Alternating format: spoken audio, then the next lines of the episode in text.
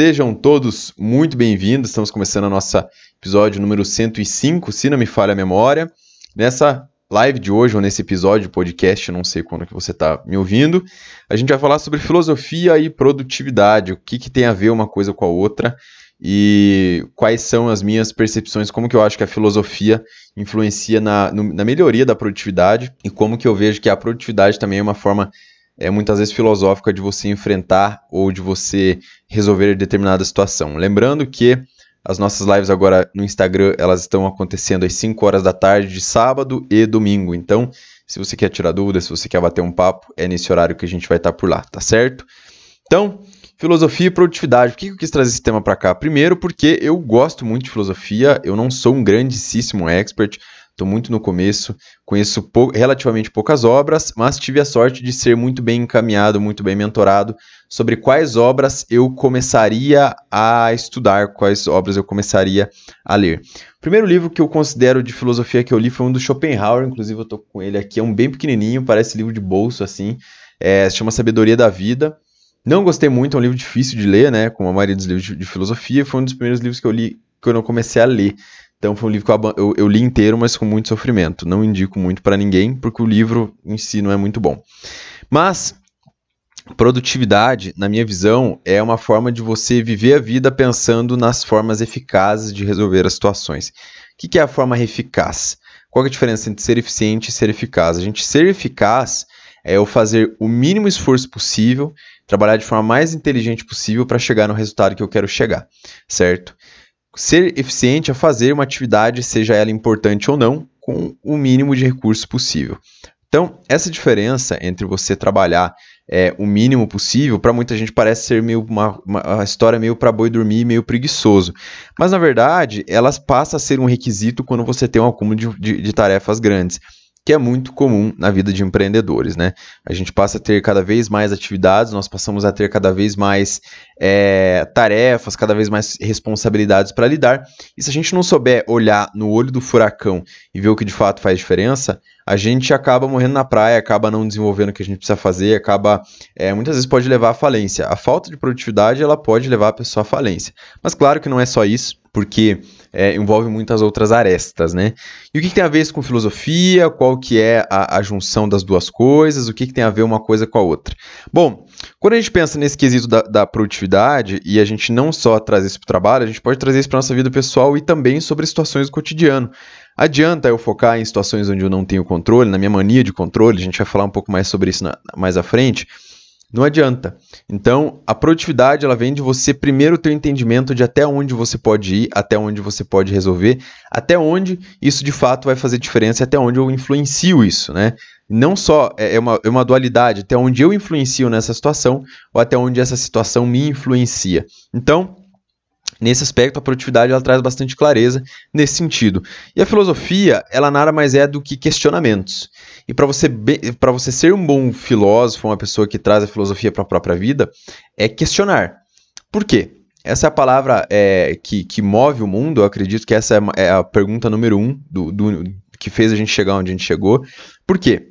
Por que eu faço o que eu faço? Por que eu trabalho no que eu trabalho? Por que eu sou como eu sou? Por que eu ajo como eu ajo? Porque a minha vida não está como eu gostaria. E aí você começa a chegar em respostas. Tudo parte de um porquê. E a produtividade, ela vem do porquê as coisas são como são. Por que eu trabalho como eu trabalho? Por que eu tenho o resultado dessa forma? Por que isso demora tanto para ser feito? E você começar a identificar os porquês, no caso do seu trabalho, no caso da sua profissão, no caso da sua da sua vida de modo geral, ela traz para você um senso de presença e a presença, nesse caso, ela pode te trazer a responsabilidade que você precisa para resolver. Então, nesse ponto, a filosofia e a produtividade ela tem um ponto bem importante em comum, que é o questionamento questionar a profissão, questionar quem você é. Aí você, assim, a, a, filosofia tem um aspecto de questionamento muito mais profundo e também conecta com o aspecto de meditação, budismo e tudo mais. Eu vou falar um pouquinho mais sobre isso. E nesse ponto a gente tem aí a, a intersecção, né? O ponto de conexão da filosofia com a produtividade, que é o questionamento. Eu gosto muito da filosofia estoica por um motivo muito simples. Eu fui altamente influenciado por um dos meus principais mentores, que é o Tim Ferriss. O Tim Ferriss gosta muito da filosofia estoica. Eu, eu confesso que eu fiquei bem apaixonado, porque o estoicismo ele traz para nós o senso de possibilidades. Ele traz, pelo menos na minha opinião, né? É claro que tem muito mais coisa por trás e tudo mais, mas isso foi o que me chamou mais atenção e que me fez ficar mais tempo querendo me aprofundar nisso. Filosofia estoica, ela traz, ela é relativamente mais nova do que se for comparar com a, a, a de Platão, enfim, todas as outras aí. Ela é uma das mais é, é recentes, digamos assim. Mas para mim, a, o maior diferencial é o, o, aspecto do cotidiano. O estoicismo ele trabalha muito em, em, questões do cotidiano, em questões do dia a dia, em questões onde até onde vai o meu controle e até onde a filosofia influencia na minha vida. Porque sentar aqui agora, refletir sobre o cosmos, refletir sobre como o universo funcione, sobre as mecânicas da lei, das leis da natureza, no longo prazo, com certeza, ela pode me trazer um certo resultado. Porém, não é necessariamente esse tipo de filosofia, esse tipo de pergunta que vai me resolver a vida de hoje. Então, se eu estou com um problema no meu trabalho, talvez me questionar sobre a, a, natureza, me questionar sobre esses pontos, não vai me trazer as, as respostas que eu estou buscando. E tem uma frase que eu não vou lembrar exatamente de quem, quem foi que disse ela, mas que a filosofia, na visão dessa pessoa, entrou em desuso quando ela acabou, a, a, acabou caindo muito apenas na etimologia, onde você entende o que, que significa cada palavra. Os filósofos se concentraram muito em entender o significado das palavras, mas não do, do aspecto prático que ele traz à nossa vida. Então, o estoicismo ele vem com essa filosofia mais de presença, com, elas, com, esse, com esse ponto de funcionamento mais do dia a dia, mais cotidiano. Segundo a maioria deles, se a parada não tem um, um funcionamento cotidiano muito presente, não tem é, é, é uma das opiniões, né? Não tem um funcionamento prático muito presente na vida também. E para mim, o estoicismo ele vem muito na questão de controle do ego, porque para que eu consiga fazer com que o meu dia a dia funcione bem, para que o meu dia seja produtivo, produtivo mais uma vez é você é, é focar no resultado, é você focar onde realmente vai trazer o resultado que você está buscando você começa a, a ter mais a, a informação, começa a ter mais presença para poder controlar o teu ego. E o ego, ele é uma, uma, um dos maiores inimigos, inclusive fica a recomendação para quem está na live agora, para quem vai ouvir esse podcast depois, o ego, ele é um dos seus maiores inimigos, e não sou eu que estou dizendo. Tem um cara que se chama Ryan Holiday, ele é um dos maiores adeptos à filosofia estoica também.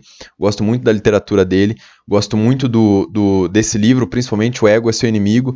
Fica aí a recomendação de leitura. Um livro maravilhoso, mágico, que traz muito sobre a presença do estoicismo na nossa vida, traz muito sobre a presença do que é ser produtivo também.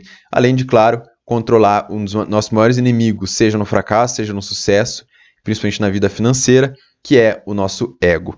Então, para mim, o estoicismo ele trouxe muito essa visão natural da vida, essa visão de naturalidade. Você se tirar as cascas do status quo, tirar as cascas daquilo que a gente acha que é e focar no que realmente é no dia a dia, focar no que realmente eu tenho controle. E o ser humano, ele tem mania de controle, né? O ser humano tem a, a mania de controle, que é o quê? Eu controlar mais do que posso, eu desejar controlar a vida das pessoas, eu desejar controlar é, aquilo que eu não tenho posse, aquilo que eu não tenho o mínimo controle. Então, o, a mania de controle, na minha opinião, quando eu comecei a perceber isso em outras pessoas, ela traz muito sofrimento. E o sofrimento é algo que não é positivo na vida de ninguém é, que o sofrimento ele tem uma diferença de dor. Tem muita gente que fala assim: ah, para aprender na vida tem que sofrer. Eu acho que para aprender, a dor ela é um grande aliado. A gente aprende na vida ou por amor ou pela dor. E a dor, muitas vezes, ela traz um aprendizado muito grande, como por exemplo, um luto, né? O luto ele traz muito aprendizado, a morte de alguém traz muito aprendizado, nos ensina que a vida não é infinita e que nós temos que viver de forma mais interessante e boa para nós possível, claro que sempre de forma ética e respeitando a, o direito alheio.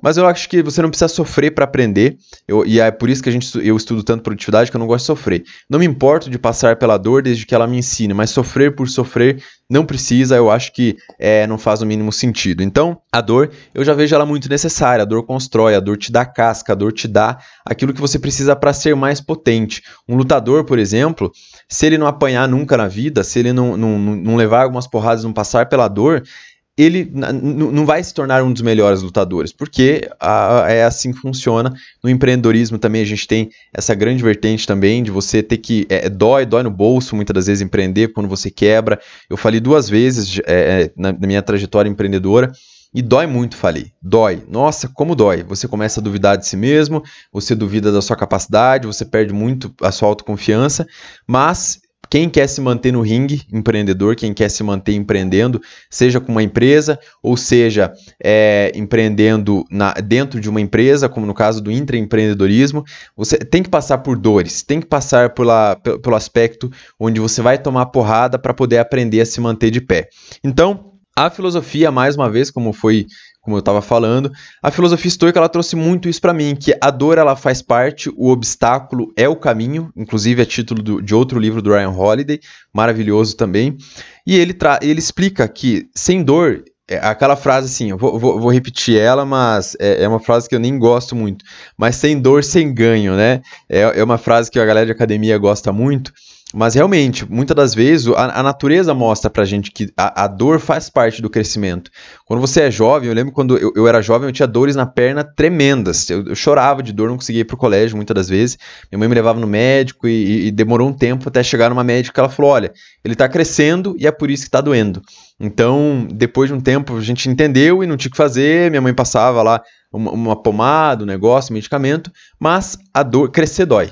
Crescer dói, seja crescer no seu corpo, seja crescer na sua empresa, seja crescer qualquer âmbito, e o entendimento de que a dor faz parte do caminho, ela te traz uma paz, ela te traz muito mais presença, mais uma vez, vou usar essa palavra, porque a dor, quando você fica presente para a dor, você entende que ela faz parte do processo, você aceita ela com mais naturalidade. A aceitação é o primeiro passo para a mudança, a aceitação é o primeiro passo para você evoluir.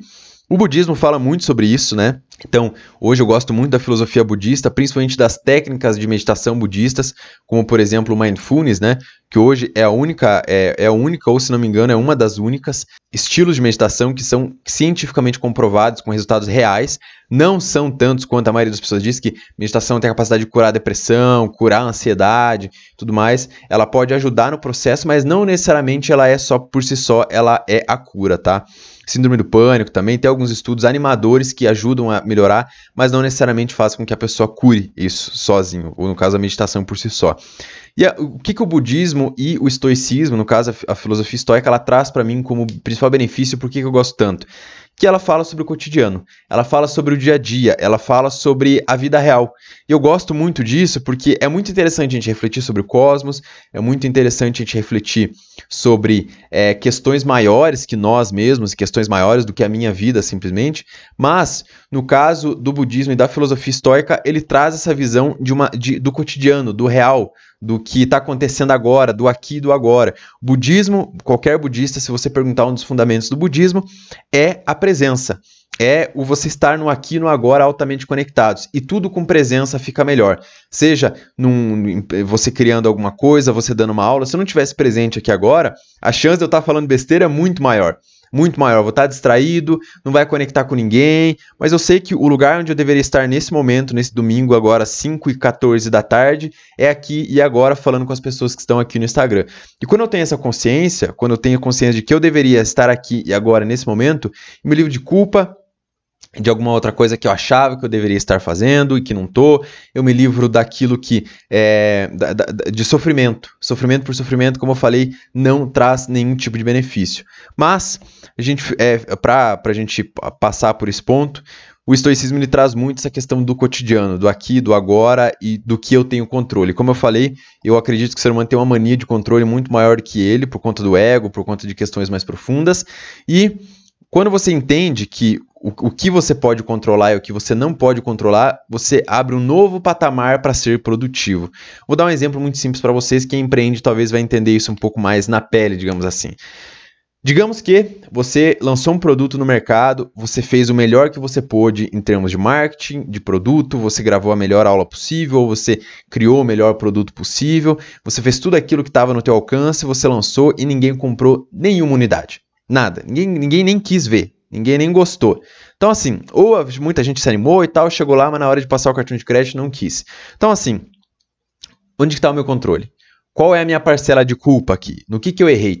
Se eu tenho consciência e presença de que eu dei o meu melhor, o que, que eu posso fazer nesse momento? Ir atrás de outras pessoas que tiveram esse sucesso e modelar algo para eu aprender coisas que eu ainda não sei, que vão melhorar esse aspecto do, do, do meu produto, que vão fazer com que eu tenha mais sucesso. Agora, adianta eu sentar e chorar, adianta eu sentar e reclamar que as pessoas estão erradas, que as pessoas não querem melhorar de vida. Como eu já vi isso em meio de empreendedorismo, eu já vi muito. A pessoa lançar um produto, lançar alguma coisa e falar: "Ah, por isso que o Brasil não vai para frente, que as pessoas não querem nada do que é bom". Mas assim, Muita gente ficava extremamente apaixonada pela ideia e talvez ela seja boa para você, não seja boa para mais ninguém. Ou talvez seja boa para meia dúzia de pessoas, de fato faz, traz, traga algum benefício, mas não é o que as pessoas, a maioria das pessoas precisa naquele momento. Então, voltando à questão de mania de controle. O que eu tenho controle nesse momento? Talvez tenha controle sobre melhorar o meu marketing, talvez tenha controle, talvez não, eu tenho controle sobre melhorar o meu marketing, tenho controle sobre melhorar o meu produto, melhorar a minha comunicação, mas eu não tenho controle sobre as pessoas, a escolha que as pessoas têm eu não controlo. Então, quando você se livra da mania de controle, daquela mania de querer controlar mais do que você sabe, mais do que você pode, mais do que é humanamente impossível, a vida ganha outra cor. Por quê? Porque você tem clareza de onde a sua energia deve estar a partir daquele momento. Você ganha clareza de onde a tua vida deve estar é, é, mirando depois daquele momento. E quando eu vejo muita gente culpando as outras pessoas, culpando o mercado, culpando o político, que o culpado é o Bolsonaro, que o culpado é o Lula, o culpado. Ok, acho que tudo influencia, mas a gente, quando você fica focado nessas questões, você perde a oportunidade de olhar para a única pessoa que pode fazer alguma coisa a respeito, que é você. Se você perde de vista que você é a única pessoa que vai poder de fato fazer alguma coisa, porque nem o Lula, nem o Bolsonaro, nem ninguém vai vir na tua empresa, no teu produto, na tua carreira melhorar ela para você, e você sentar reclamando, é energia que se esvai à toa, é, é ódio que se cria, é sofrimento. E eu falei um pouquinho mais cedo aqui uma frase que sofrimento por sofrimento acredito que seja completamente inútil. Passar pela dor de se reconstruir, passar pela dor de se fazer melhor, passar pela dor de pegar aquilo que você já sabe, jogar no lixo muitas das vezes e ir, para frente para aprender algo novo é o que vai fazer tua vida melhorar, bicho. Eu lembro de uma história que eu aprendi com o Gabriel Goff e eu tava no evento um dia ele contou e para mim assim, aquilo fez todo sentido no momento de vida que eu tava vivendo. Ele falou que assim, muitas vezes na vida a gente chega é, com um barco muito bonito numa ilha e naquela ilha a única coisa que você vai, vai conseguindo é a, a tua roupa do corpo e você vai indo, andando e isso é a vida. Essa, essa ilha é a tua vida. E muitas vezes na vida a gente vai caminhando e vai colocando coisas dentro de um saquinho e vai colocando nas costas. A gente vai pegando nossas experiências, aprendizados e vai andando por essa ilha e vai colocando esses aprendizados ali dentro de um saco nas nossas costas. Só que chega um ponto na vida onde a gente chega num pequeno barranco, num pequeno buraco, em que se eu pular com esse saco nas costas, eu vou cair nesse buraco. Eu não vou conseguir pular. Eu não vou ter energia suficiente para avançar. Só que eu estou percebendo que o caminho que eu tenho que seguir, o caminho que eu tenho que melhorar é tá logo depois desse abismo. E aí eu tenho que abrir mão daquilo que eu aprendi, eu tenho que abrir mão daquilo que eu sou hoje, eu tenho que me reinventar, eu, te, eu vou ter que ser outra pessoa, eu vou ter que colecionar outras experiências, eu vou ter que catar outros objetos ao decorrer da minha vida depois que eu pular esse barranco. E esse barranco ele simboliza o nosso medo, ele simboliza é, a nossa, a, a nossa o nosso apego muitas vezes e a gente sofre porque a gente está parado na vida estacionado ali antes desse barranco com dúvidas pensando se realmente é o caminho e a gente fica ali claro que por um tempo realmente faz sentido a gente parar para refletir só que tem muita gente que para ali e fica ali pro resto da vida. Pessoal, olha uma oportunidade de seguir, mas pelo medo, pela indecisão, pela insegurança, ela trava e não consegue avançar nunca. E muitas das vezes na nossa vida a gente precisa pegar esse nosso saco, abandonar ele do lado, deixar ali, abrir mão daquilo que a gente já conquistou, daquilo que a gente é, para poder avançar. Um exemplo muito prático é pessoas que abandonam tudo para ir para outro país. Um exemplo muito prático também é pessoas que eh, vendem tudo que tem de casa para abrir uma empresa, para apostar numa ideia, ou vendem uma empresa antiga para fundar outra, ou é, é, querem mudar de carreira, a pessoa abandona uma carreira e quer começar outra carreira. E Mas antes de tudo, analisa. A gente fez muitas aulas, é, falou muito sobre planejamento, né? até fiz uma, uma live falando sobre como foi a minha reinvenção. Eu passo por esses abismos aí a, a, a cada ano pelo menos a gente tem alguns abismos, outros menores, outros maiores. E o meu maior abismo até hoje foi quando eu entrei para o mercado de desenvolvimento pessoal, marketing digital, e foi muito difícil fazer essa migração, eu precisei de muito planejamento. E foi de lá que eu consegui construir a base necessária para estar tá ensinando hoje para as pessoas. E eu queria falar um pouquinho sobre como a filosofia influencia na minha vida, influencia no aspecto de produtividade, porque para mim tanto produtividade quanto filosofia, no caso da, do estoicismo, ele requer presença. Ele ensina a presença, ele ensina aquilo que a gente de fato é, tem controle. Perder a mania de controle, se desligar um pouquinho do nosso ego para poder evoluir na vida. Então, vou finalizando por aqui o nosso episódio de hoje. Um ótimo domingo aí a todos vocês. Desejo que todo mundo tenha um ótimo domingo, um ótimo final de semana e também um ótimo início de semana aí que tá vindo e que a gente já vai para nossa terceira semana aí de fevereiro. De janeiro, de janeiro. Tá certo? Um ótimo final de semana aí a todos vocês. Obrigado pela participação. Até mais.